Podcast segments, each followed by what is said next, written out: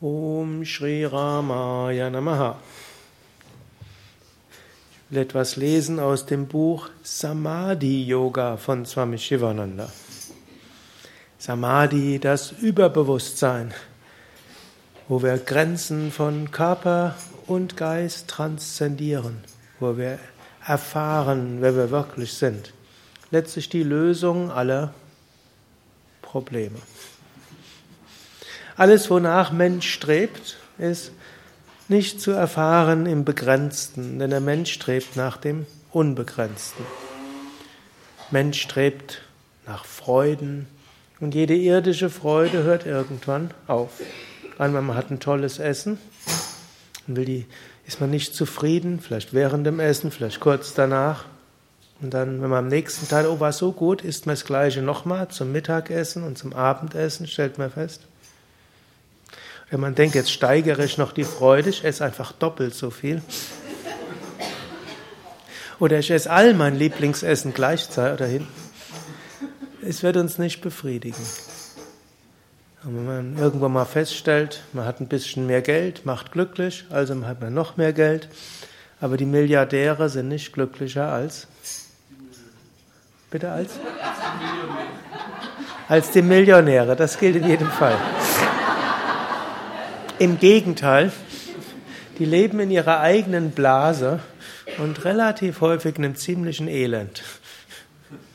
Emotionalen Elend und letztlich auch ethischem, ethischer Verwahrlosung, würde man sagen, womit mindestens nach dem, was ich vor kurzem gelernt, gelesen habe über äh, die Welten von solchen. Aber was macht uns glücklich? Wenn wir, in der, wenn wir in der Meditation tiefe Erfahrungen haben, wenn wir bei Yoga tiefe Erfahrungen haben, wenn wir etwas Gutes gemacht haben für einen Menschen, wenn wir das Gefühl haben, wir sind irgendwo am richtigen Platz. Aber selbst dieses Gefühl vergeht auch wieder. Aber wenn wir in einem Gefühl sind, nämlich im Samadhi, dann hält es dauerhaft, sagen mindestens die, die dort dauerhaft gewesen sind. Denn dieses Samadhi ist nicht einfach nur eine Erfahrung, ist nicht einfach nur hm, eine Peak Experience, die könnte man vielleicht auch chemisch irgendwie erzeugen oder elektrostimulierend, sondern sie ist verbunden mit Jnana, der höchsten Erkenntnis, dass wir eins sind mit dem Unendlichen und mit unendlichem Bhakti, mit der Erfahrung der höchsten Gottesliebe und damit vom Herzen her das Spüren eins mit dem Unendlichen. Jetzt ist das Buch Samadhi Yoga nicht nur eine Beschreibung über Samadhi, wäre vermutlich langweilig, mindestens für solche, die nicht in Samadhi waren und auch für solche, die in Samadhi waren. Denn wer nicht in Samadhi ist, dem sagt es nichts und wer in Samadhi ist, der braucht es nicht. Das ist das Paradoxe, wenn die großen Meister uns vorschwärmen, wie die Erleuchtung ist. Wenn wir nichts haben, worauf wir uns beziehen können, dann sagt es uns nicht. Aber wenn wir Samadhi erreicht haben, dann brauchen wir es nicht. Trotzdem schwärmen uns die Meister vor.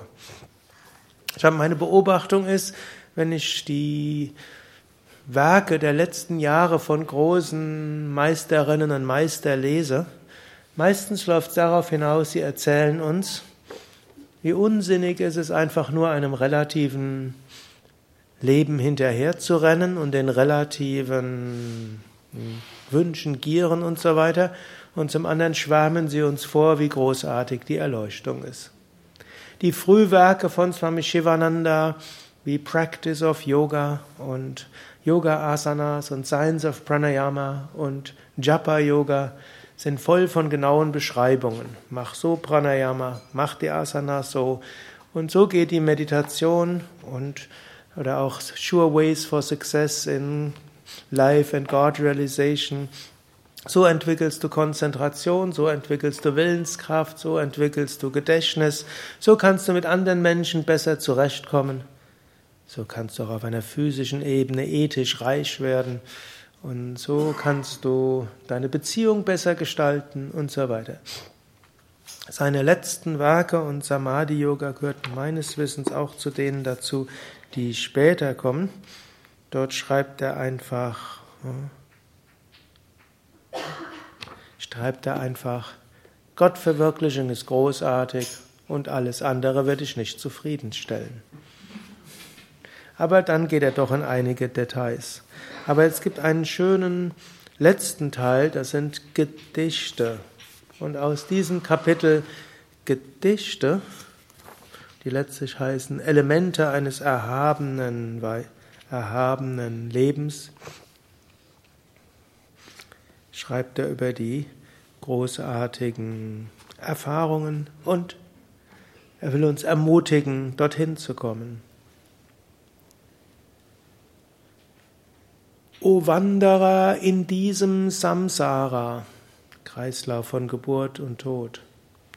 Kehre heim in dein ursprüngliches Zuhause, dein Zuhause von unberührter Reinheit und göttlicher Herrlichkeit, darin das Licht der Lichter wohnt. Warum willst du weiter hier umherirren? Denken und Sinne betrügen dich. Höre nicht auf die Stimme des relativen Geistes. Wende dich nach innen, wende dich nach innen, wende dich nach innen. Meditiere über dein innerstes Selbst, die Tiefe deines Wesens. Trinke den Nektar der Unsterblichkeit. Hier erfährst du unendliche Freude und unendliche Ruhe.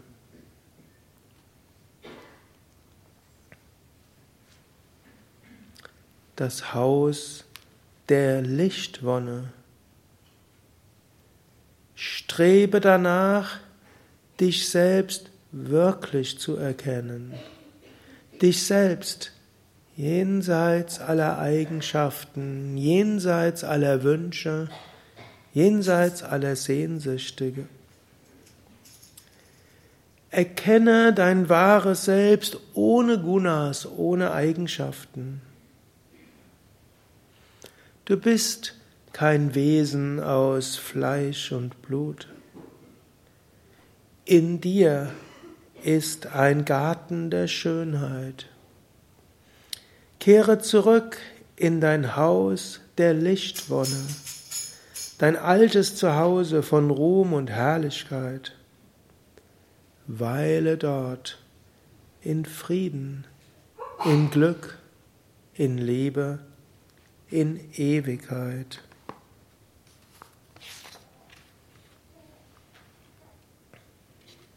Und das letzte.